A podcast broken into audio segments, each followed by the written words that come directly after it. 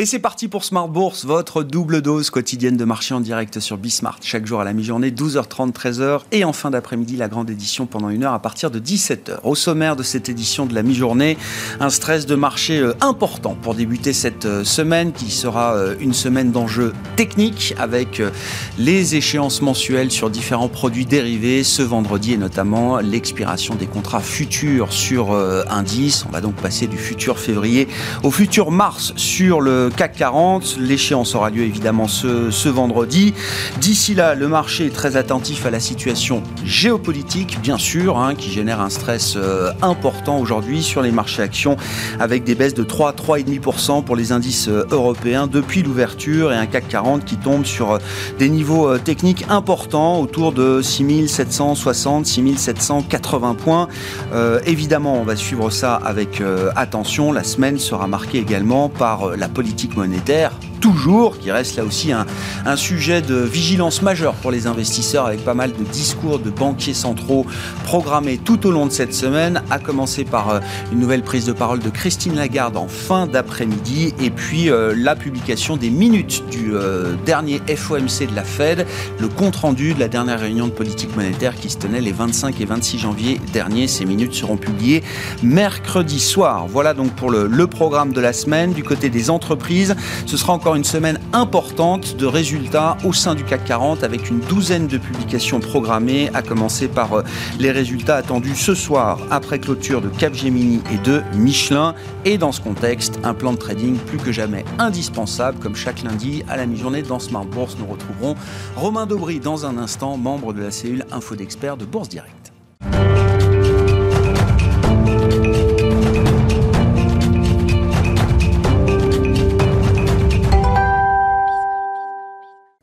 Semaine qui euh, démarre de manière euh, violente avec un gros gap à la baisse ce matin sur les indices européens et une séance très rouge à euh, mi-journée. Les infos clés, c'est avec Alix Nguyen.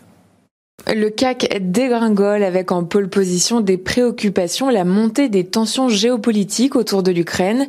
Et puis on retrouve toujours le redouté et imminent resserrement monétaire de la Fed. Les publications trimestrielles en Europe et aux États-Unis se trouvent de se faire reléguer au second plan. Sur le plan géopolitique, le conseiller à la sécurité nationale de la Maison Blanche, Jack Sullivan, affirmait vendredi qu'une invasion russe pourrait intervenir avant la fin des Jeux olympiques. Il a aussi évoqué l'hypothèse d'une prise de Kiev appelant euh, les ressortissants américains à quitter le pays immédiatement. Des informations que les responsables américains euh, n'ont cependant pas été en mesure de confirmer.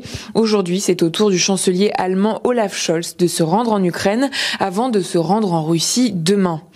En deuxième place des préoccupations, donc, le marché redoute un relèvement par la fête de ses taux d'intérêt, et ce, en dehors des réunions programmées du FOMC.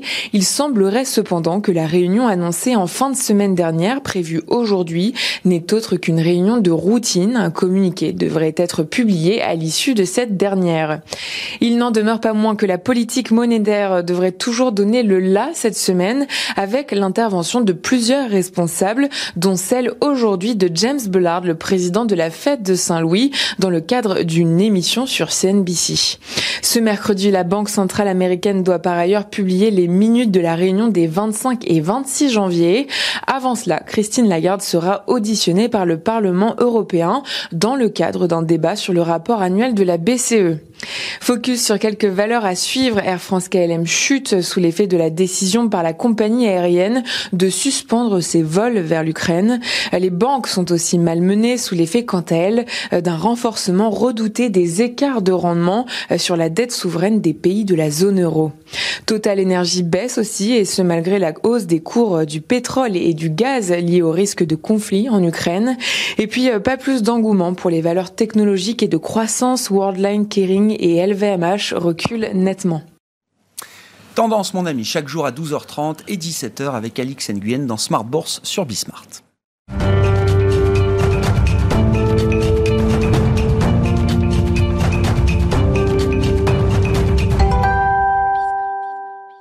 Plan de trading, chaque lundi, avec Romain Dobré à mes côtés en plateau, membre de la cellule info d'experts de Bourse Direct pour euh, détailler les enjeux techniques de la semaine. Romain, bonjour. bonjour Bienvenue, merci d'être avec nous. Une semaine d'échéance, je le disais en introduction, avec euh, les expirations de différents produits dérivés, notamment des futurs sur indice ce vendredi. En attendant, on commence la semaine avec un, un stress euh, important quand même, alors lié à la géopolitique, mais quand on regarde les indicateurs de marché, qu'est-ce qu'on peut dire déjà à ce stade, en ce début de semaine, Romain? Avec un CAC 40, je disais, voilà, qui est allé chercher des niveaux autour de 6760 points, peut-être pour, euh, pour l'indice euh, parisien. Qu'est-ce qu'on peut dire déjà des enjeux techniques et de positionnement de marché euh, en ce début de semaine?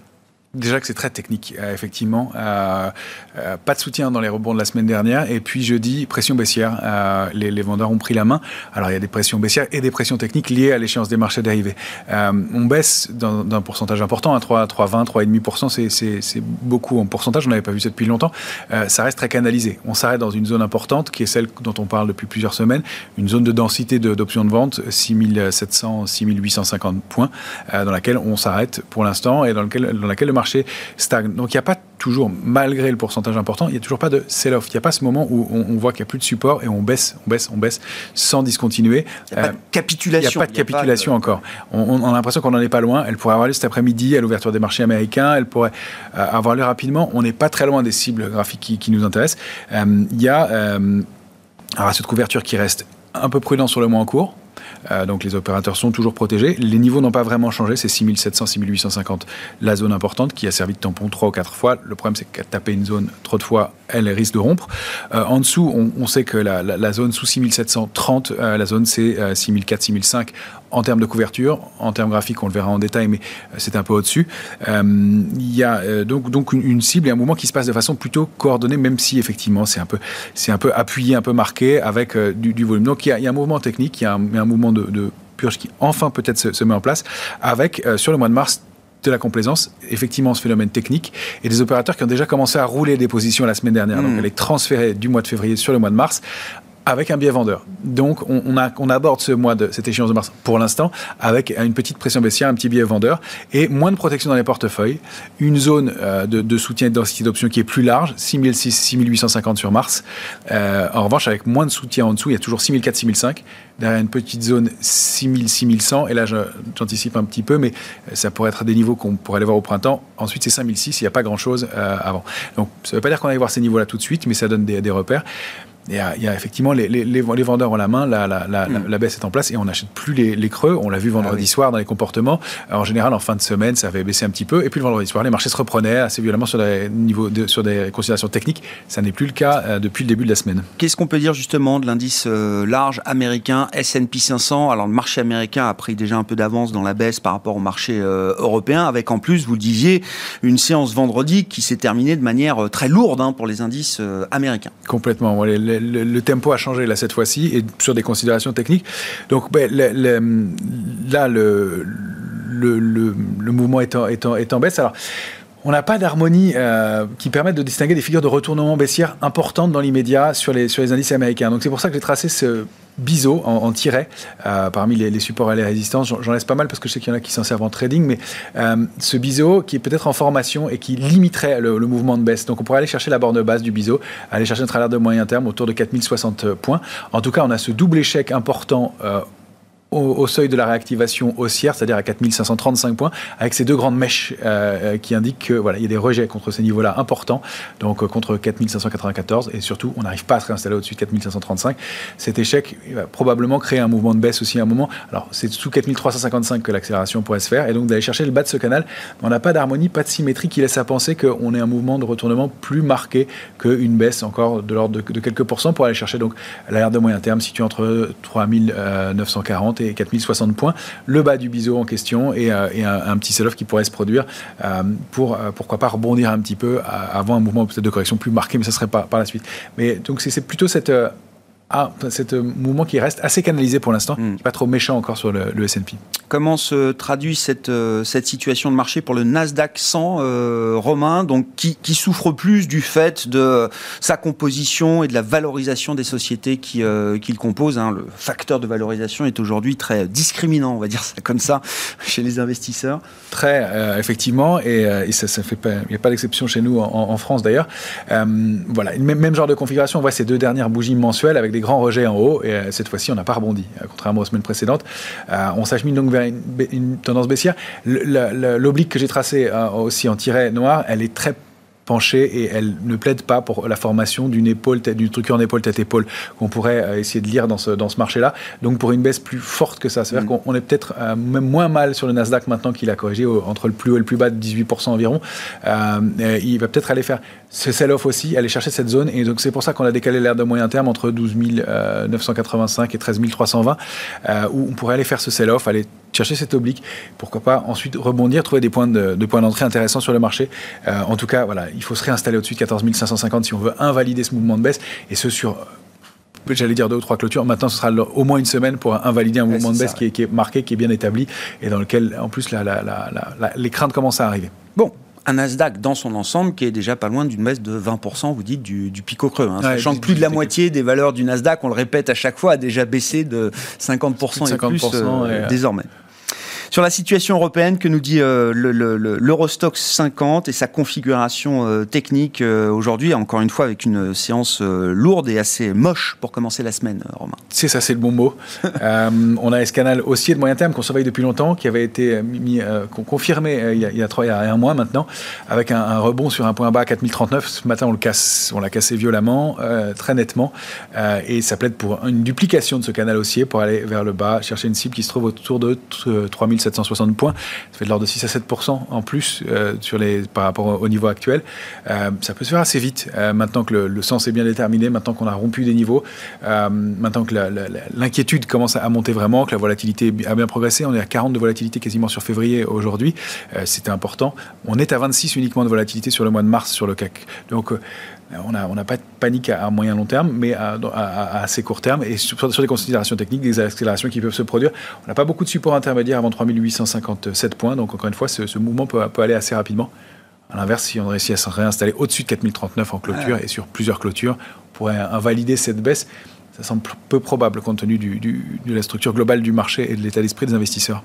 Et donc, si on en vient au CAC 40 euh, parisien, on suit avec vous depuis plusieurs semaines maintenant l'évolution de cette, euh, cette configuration technique, cette vague de Wolf euh, romain, qui est toujours en place et qui nous donne quand même des indications peut-être précieuses là au moment où le, le, marché effectivement est en forte baisse. Effectivement, ça corroborerait ce, mouvement de rebond possible euh, sur, les indices euh, sur un niveau qui se situe un peu, en dessous de 4000, euh, 6500 points, 6478 pour la semaine précisément, l'oblique en question.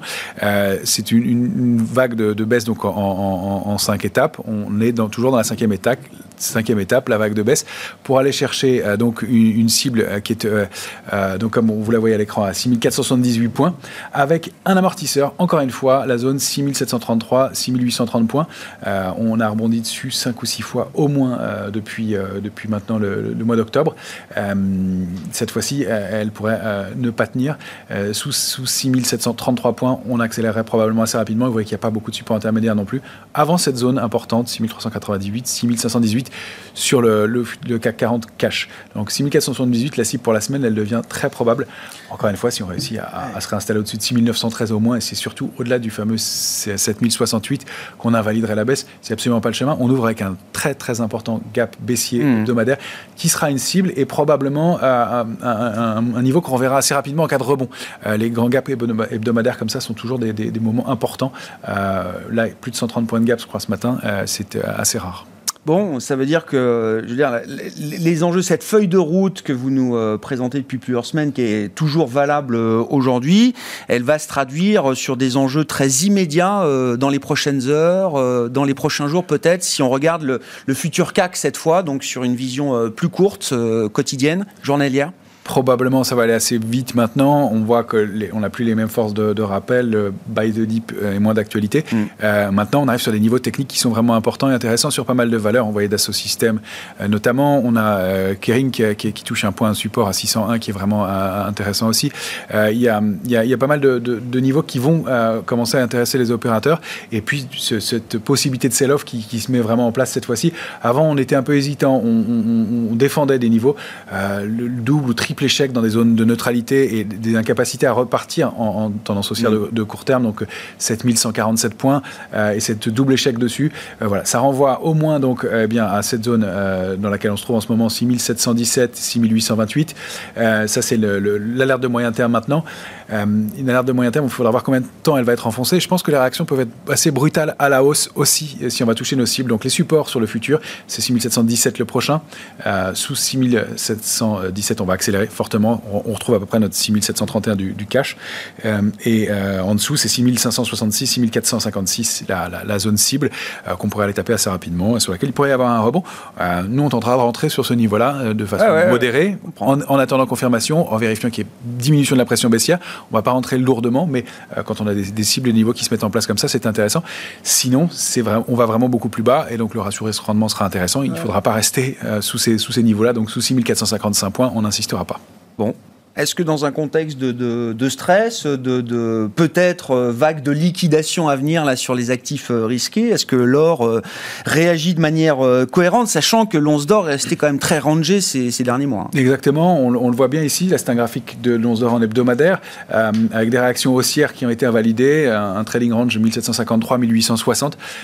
on s'attaque enfin à cette oblique, cette ligne de tendance baissière de moyen terme en bleu, qui est donc qu'on a réussi à déborder en fin de semaine dernière, pour la première fois depuis euh, donc plusieurs mois. Hein, euh, ça date de, octobre, octobre dernier au moins. Euh, et puis on essaye de réintégrer, pardon, le, canal haussier de long terme que vous avez en violet, aussi un niveau important. Donc au-delà de 1860, il y a de bonnes chances que le marché accélère. On voit qu'il tourne autour, qu'il travaille ce matin. C'est une très bonne défense, même si c'est pas très flagrant en termes de performance. C'est une très bonne défense dans les portefeuilles. C'est ce qu'on a souhaité faire comme, comme prendre comme allocation effectivement ces, derniers temps. Et compte tenu de la structure, du moment, du timing euh, et euh, de, ce débordement de cette oblique, euh, on n'insistera pas au-delà de 1750, en dessous de 1753, mais les cibles sont intéressantes, 1977 et 2035, et la cible du mouvement bien se situerait autour de 2115 points. Bon, voilà pour les actifs à surveiller au démarrage de cette semaine euh, technique qui euh, démarre dans le rouge vif, hein, euh, on vous le rappelle, avec un gros gap à la baisse ce matin sur les indices européens et une ouverture attendue en baisse également pour les marchés américains qui ont déjà connu une, une séance lourde vendredi dernier. Ben, on se revoit vendredi d'ailleurs, Romain, ce sera jour d'échéance, chaque troisième vendredi du mois, donc vous serez avec nous en plateau à 17h pour le, le débrief de cette échéance mensuelle sur les marchés dérivés.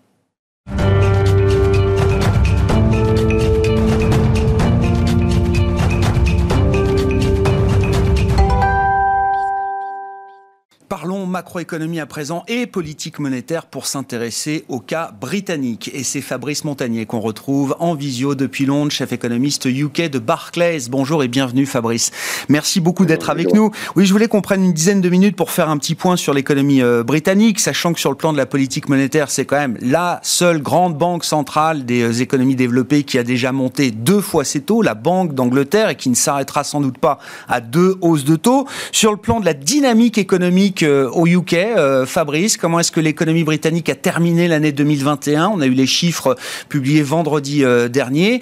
Et quelle est la, dynamique et même l'équilibre de la croissance britannique là en ce début d'année 2022 eh bien, vous, l'avez vu dans les chiffres, on a, fini l'année quand même plutôt bien, avec notamment des données relatives au mois de décembre qui étaient encourageantes. vous savez, au Royaume-Uni, on a la chance d'avoir l'activité en mensuel.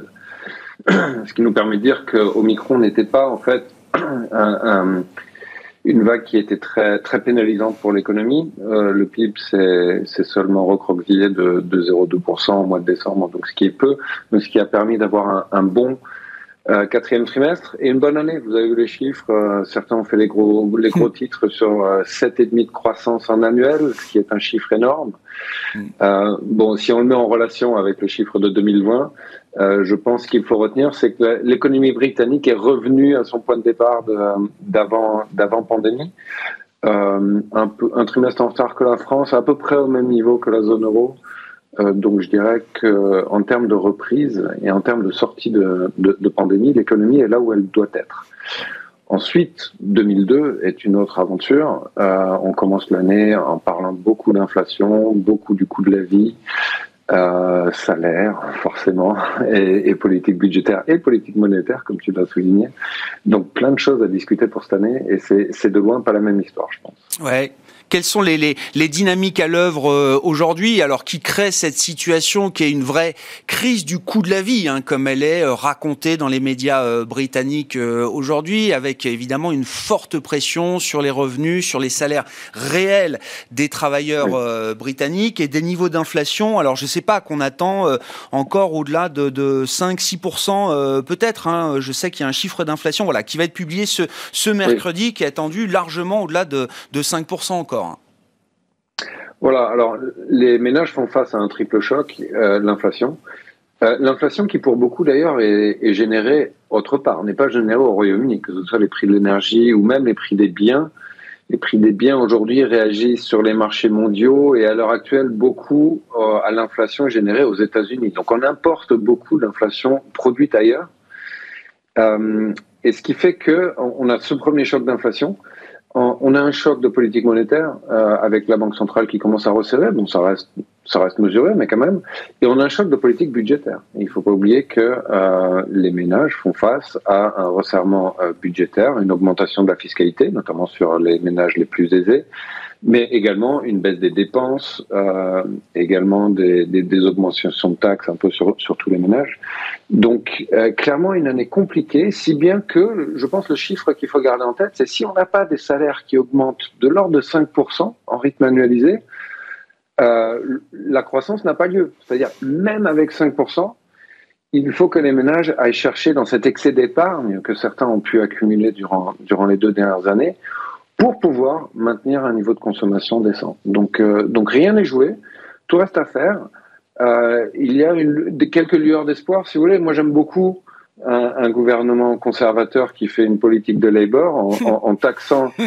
À droite de la distribution des, salaires, en taxant les ménages les, les, plus riches en partie, ceux qui ont un excès d'épargne, car c'est là où elle se trouve, et en aidant alors, les, chiffres restent assez petits, hein, somme toute, mais, mais l'esprit y est, en aidant ceux qui sont le plus atteints de l'inflation et de l'augmentation du coût de l'énergie, c'est-à-dire les ménages les plus pauvres.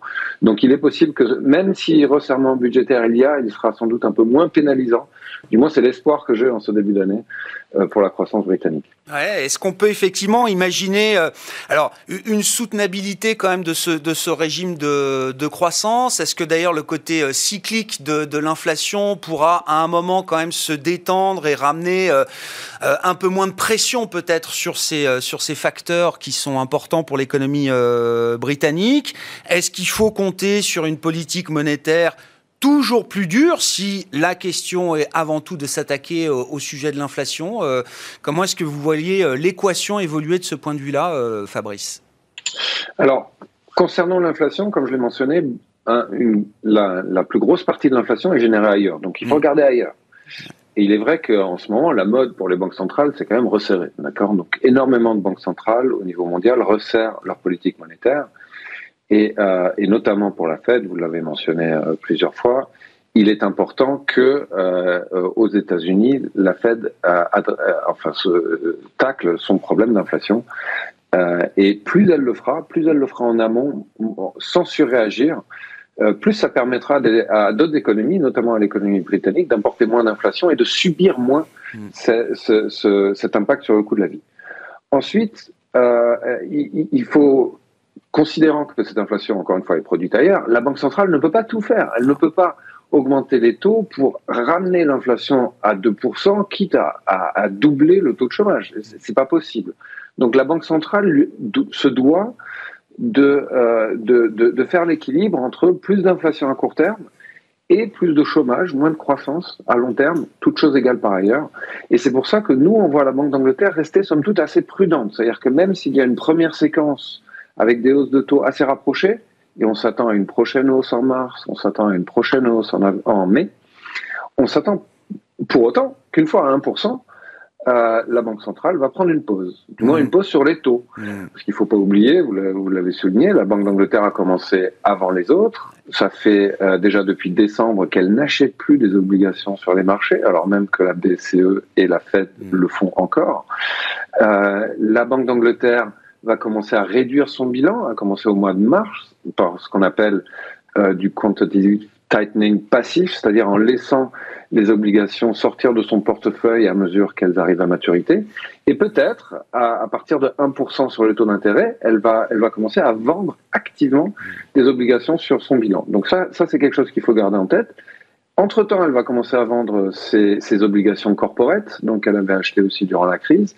Et entre-temps, elle fait aussi du resserrement via des politiques macro-prudentielles, comme les, les, les, les, les ratios de, de, capitaux sur, sur les banques, etc. Donc c'est plus seulement une histoire de taux d'intérêt au UK, c'est une histoire de taux d'intérêt mondiaux, et c'est plus seulement sur les taux d'intérêt, c'est aussi sur les autres dimensions de la politique monétaire, ce qui rend cette année, en fait, très très intéressante. Ah oui, passionnante, ça je vous confirme, euh, passionnante, enthousiasmante, on peut lui mettre tous les superlatifs, euh, Fabrice. Euh, mais je, reviens sur cette, euh, cette euh, relation là que vous avez euh, décrite entre la lutte contre l'inflation et la question de, de l'emploi. C'est-à-dire que si, si on se focalise uniquement et strictement sur le niveau d'inflation sans comprendre d'où cette inflation vient, comment elle est générée et qu'on fait peser la lutte contre l'inflation sur la seule banque centrale, la Banque d'Angleterre en l'occurrence, vous dites au UK ça se traduirait par ramener l'inflation sous les 2%, c'est doubler le taux de chômage. Euh, j'avais dit doubler le taux de chômage un peu vite, mais effectivement, la, non, mais c'est l'idée. Non, mais je veux dire, c'est oui. Tout à fait. C'est-à-dire que la manière dont a la Banque centrale pour agir sur l'inflation, c'est agir sur l'inflation qui est produite au Royaume-Uni, et c'est l'inflation essentiellement dans les services. Inflation qui, pour l'instant, certes, est un peu plus élevée que ce qu'on connaissait dans les années précédentes, mais ce qui, d'un point de vue historique, n'a rien, rien d'extraordinaire. D'accord? Donc, pour, pour la Banque centrale, le cœur de l'action, c'est de faire en sorte que le choc euh, du coût de la vie, euh, qui actuellement est importé, euh, ce choc se produise dans des conditions qui ne menacent pas l'équilibre de, de, plus long terme et qui ne menacent pas l'objectif de stabilité de, des, prix. Ça veut dire que elle doit faire en sorte que, par exemple, les salaires, que par exemple les, les décisions d'investissement, que toutes les décisions économiques se forment dans un environnement où les agents économiques continuent à croire que l'inflation sera à 2% sur le moyen terme. Mm. D'accord? Donc c'est pour ça que je dis que c'est beaucoup de la communication, c'est beaucoup du, de la gestion des anticipations, avant même de mm. dire ah il faut que le, la Banque d'Angleterre pèse sur l'économie parce que c'est l'économie qui en fait. Non, l'économie on n'y est pas encore. On travaille encore moins qu'avant la crise, on travaille moins d'heures par emploi, on a encore moins d'emplois et le PIB a à peine retrouvé son niveau d'avant crise, qui n'est qui n'est jamais la bonne référence. C'est-à-dire mm. qu'il faudrait comparer à là où on devrait être si jamais on n'avait pas eu la pandémie. Et là, on est encore 2% en dessous. Donc, euh, on n'est pas dans une situation où euh, la, la, la, situation est, est, si forte. Alors, certes, il faut prendre en compte l'aspect euh, l'aspect offre, c'est-à-dire que dans un pays où les changements dans la structure de l'immigration, ça c'est absolument intéressant. C'est-à-dire, il nous manque 250 000 personnes. C'est beaucoup d'immigration économique d'Europe les gens sont peut-être partis du fait de la pandémie, mais ne reviennent pas à cause du Brexit, parce qu'aujourd'hui, c'est beaucoup plus compliqué de traverser la frontière. Mais ces gens-là auraient produit un demi-point de PIB en plus, et auraient pris des emplois, et auraient, auraient permis, à, du moins, la situation sur le marché du travail de ne pas paraître aussi tendue.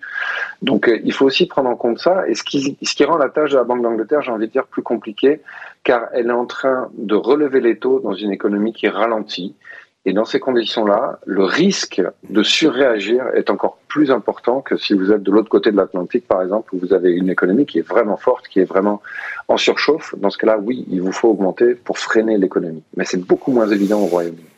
Merci beaucoup euh, Fabrice pour cet éclairage précieux sur la situation euh, britannique et euh, l'état d'avancement, on va dire, du réglage entre politique monétaire et politique budgétaire. On n'a pas évoqué la situation politique, mais ce sera l'occasion de, de, vous retrouver peut-être une prochaine fois, Fabrice. voilà, le trouble politique britannique peut amener peut-être aussi des modifications en matière de perspectives budgétaires, voire monétaires, au démarrage de cette année 2022. Merci beaucoup Fabrice. Fabrice Montagnier qui est avec nous en visio conférence depuis Londres, chef économiste UK de Barclays, invité de Smart Bourse à la mi-journée.